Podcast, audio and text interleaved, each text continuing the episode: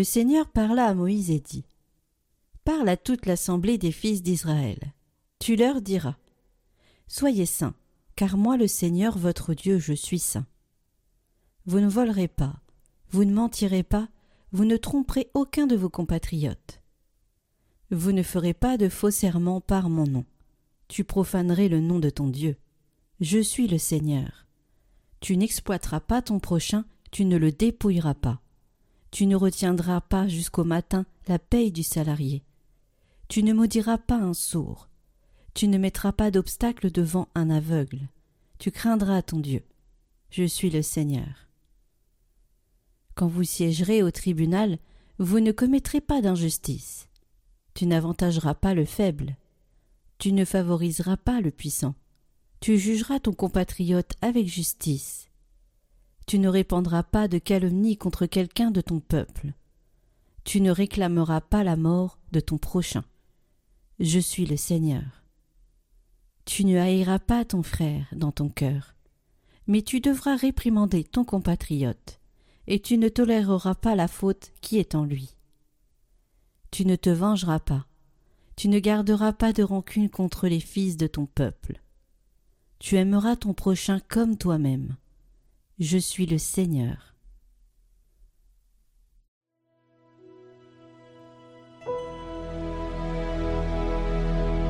Seigneur, tu as les paroles de la vie éternelle. La loi du Seigneur est parfaite, qui redonne vie. La charte du Seigneur est sûre sage les simples. Les préceptes du Seigneur sont droits, ils réjouissent le cœur.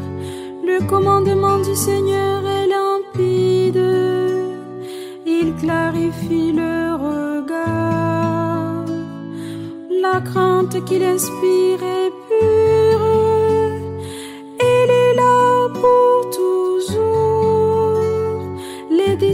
du Seigneur sont justes et vraiment équitables, plus désirables que l'or, qu'une masse d'or fin, plus savoureuse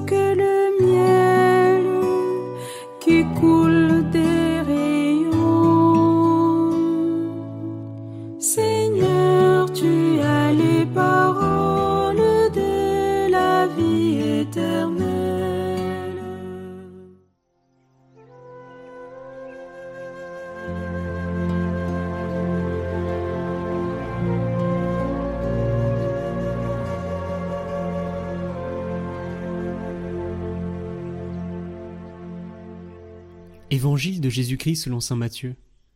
En ce temps-là, Jésus disait à ses disciples Quand le Fils de l'homme viendra dans sa gloire, et tous les anges avec lui, alors il siégera sur son trône de gloire. Toutes les nations seront rassemblées devant lui. Il séparera les hommes les uns des autres, comme le berger sépare les brebis des boucs. Il placera les brebis à sa droite, et les boucs à gauche. Alors le roi dira à ceux qui seront à sa droite Venez, les bénis de mon Père, recevez en héritage le royaume préparé pour vous depuis la fondation du monde. Car j'avais faim, et vous m'avez donné à manger. J'avais soif, et vous m'avez donné à boire. J'étais un étranger, et vous m'avez accueilli. J'étais nu, et vous m'avez habillé. J'étais malade, et vous m'avez visité. J'étais en prison, et vous êtes venu jusqu'à moi. Alors les justes lui répondront Seigneur, quand est-ce que nous t'avons vu? Tu avais donc faim, et nous t'avons nourri? Tu avais soif, et nous t'avons donné à boire? Tu étais un étranger, et nous t'avons accueilli? Tu étais nu, et nous t'avons habillé? Tu étais malade ou en prison? Quand sommes-nous venus jusqu'à toi? Et le roi leur répondra Amen, je vous le dis. Chaque fois que vous l'avez fait à l'un de ces plus petits de mes frères, c'est à moi que vous l'avez fait. Alors il dira à ceux qui seront à sa gauche Allez-vous-en loin de moi, vous les maudits, dans le feu éternel préparé pour le diable et ses anges. Car j'avais faim, et vous ne m'avez pas donné à manger. J'avais soif, et vous ne m'avez pas donné à boire. J'étais un étranger, et vous ne m'avez pas accueilli. J'étais nu, et vous ne m'avez pas habillé. J'étais malade et en prison, et vous ne m'avez pas visité. Alors ils répondront eux aussi Seigneur, quand avons-nous vu? Avoir faim, avoir soif, être nu, étranger, malade ou en prison, sans nous mettre à ton service. Il leur répondra Amen, je vous le dis. Chaque fois que vous ne l'avez pas fait à l'un de ses plus petits, c'est à moi que vous ne l'avez pas fait. Et ils s'en iront, ceux-ci au châtiment éternel, et les justes à la vie éternelle.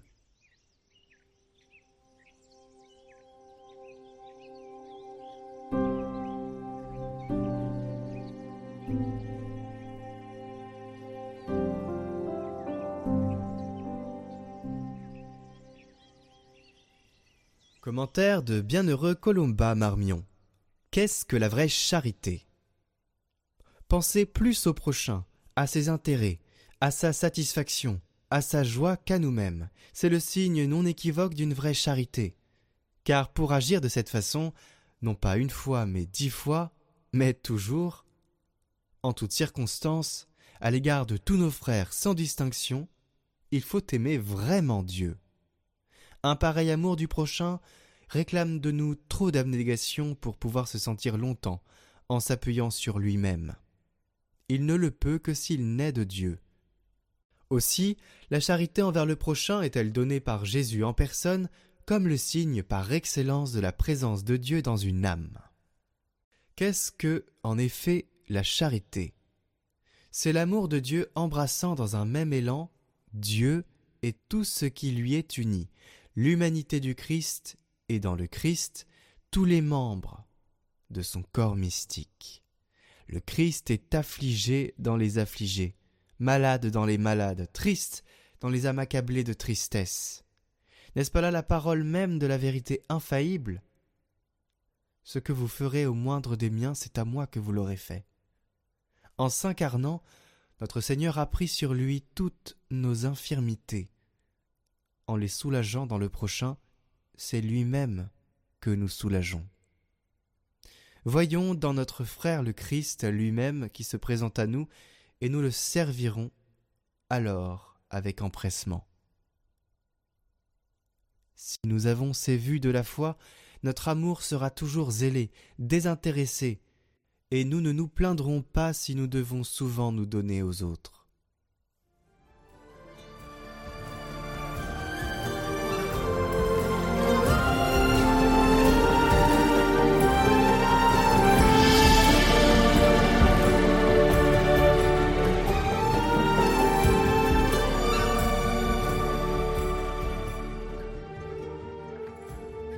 Chers amis, nous entrons dans une nouvelle semaine du parcours de carême. Cette semaine, il n'y aura pas de parcours particulier, mais je voulais aujourd'hui vous faire une espèce de méditation et vous rappeler ce qui a déjà été dit, et peut-être d'ailleurs que vous n'avez pas vu les vidéos précédentes avec le Père Henri et le Père Guillaume, qui ont tous deux fait des enseignements. Un pour le silence, l'importance du silence 15 minutes, c'est 1% de la journée, que l'on peut passer en présence de Dieu en se laissant complètement envelopper par son regard. Puis ensuite, le Père Guillaume nous a invités à penser justement euh, les dons que nous allons recevoir quand nous serons au paradis. Le don de subtilité, le don d'agilité, le don d'impassibilité et le don de clarté. Il a détaillé ces dons, je vous propose d'aller le voir, hein. je mets toutes les vidéos en description pour que vous alliez voir si vous n'avez pas eu le temps d'y aller. Et ensuite, avec euh, le Père Guillaume Antoine, encore, nous avons fait le tour de notre demeure intérieure. En deux jours, nous avons visité donc chaque pièce de notre maison intérieure et comment nous pouvons justement appréhender ce carême, comment nous pouvons le vivre? Et je vous invite vraiment, si vous n'avez pas eu le temps, d'y aller et d'écouter ça en silence en réfléchissant vous, comment ça vous rejoint et à quoi vous êtes invité.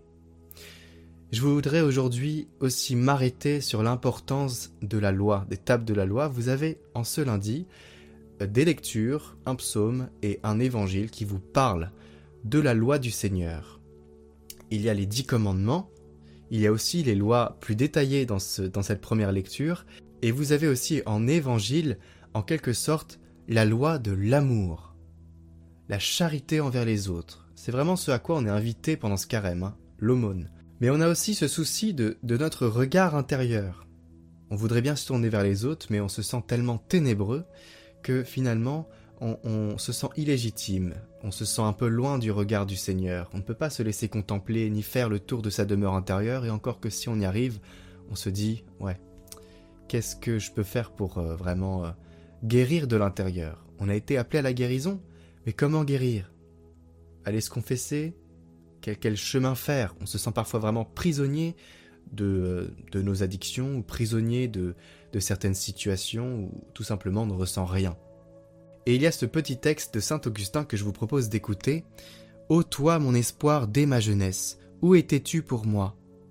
N'était-ce donc pas toi qui m'avais fait, qui m'avais distingué des animaux à quatre pattes, qui m'avais façonné plus sage que les oiseaux du ciel? Mais, circulant dans les ténèbres le long d'une route glissante, je te cherchais hors de moi sans trouver le Dieu de mon cœur.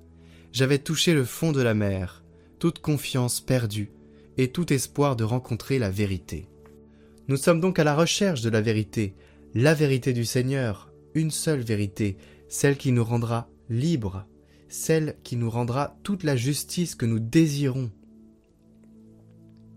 Et d'ailleurs, c'est pour cela que quand nous transgressons les lois, eh bien, nous sommes tristes après, nous regrettons. Cette conscience, elle vient de cette connaissance que nous avons du péché. Cette connaissance qui nous a été donnée parce que nous avons mangé le fruit de l'arbre défendu. Tout ça, c'est une longue histoire. Mais donc nous recherchons cette vérité. On a vraiment ce désir d'aller obéir à la loi du Seigneur, tant les délices qui nous sont annoncées euh, nous donnent envie d'y aller. Mais on est parfois vraiment retenu. Quel est ce chemin pour justement être débarrassé de tout ce qui nous aliène, de tout ce qui nous tient au mal? Et c'était l'homélie aussi du Père Roger aujourd'hui. Saint Augustin dit qu'on est incliné au péché. Mais il ne s'agit pas de chercher la perfection. Il ne s'agit pas d'être saint sur la terre. Même si nous le voulions, nous ne pourrions pas. Les plus grands saints sont aussi des pécheurs. Ils allaient à la confession et ils avaient des choses à confesser. Nous avons des lois qui sont un cadre. Et d'ailleurs, ce sera le thème d'un parcours de carême qui arrive bientôt. C'est pas encore certain 100%, mais j'espère réaliser ce parcours sur les dix commandements pour vraiment souligner leur importance. C'est le cadre qui nous est donné. Et si on dépasse ce cadre, volontairement, eh bien, on se perd. Et là, aujourd'hui, vous avez aussi beaucoup de lois. Tu avais soif, nous t'avons donné à boire. Il y a l'aumône, il y a vraiment le don que l'on donne aux autres. Et ça, le pape François le dit très bien, ça nous donne de la joie. La joie nous détourne de l'aliénation du péché. D'accord? Quand nous sommes en joie, quand nous sommes bien, on n'a pas forcément envie, en tout cas beaucoup moins de pulsions, beaucoup moins de choses qui viennent en nous nous déranger. Il faut se sortir de nos miasmes, il faut se sortir de là où on est, du monde dans lequel on est qui nous incline beaucoup plus vers le péché. Donc c'est le don de soi, la charité. C'est quelque chose qu'il faut saisir. Hein Donc je vous invite vraiment déjà à prier, à jeûner aussi, parce que c'est vraiment ce qui nous détourne du péché, ce qui nous rend disponible euh, à la voie céleste. Beaucoup de saints jeûnaient. Alors jeûner, ça ne veut pas dire ne pas manger, d'accord? Forcément. Euh, ça veut dire manger beaucoup moins de choses riche. Donc vous mangez du pain avec un petit bouillon de soupe, ça c'est jeûner. Voilà.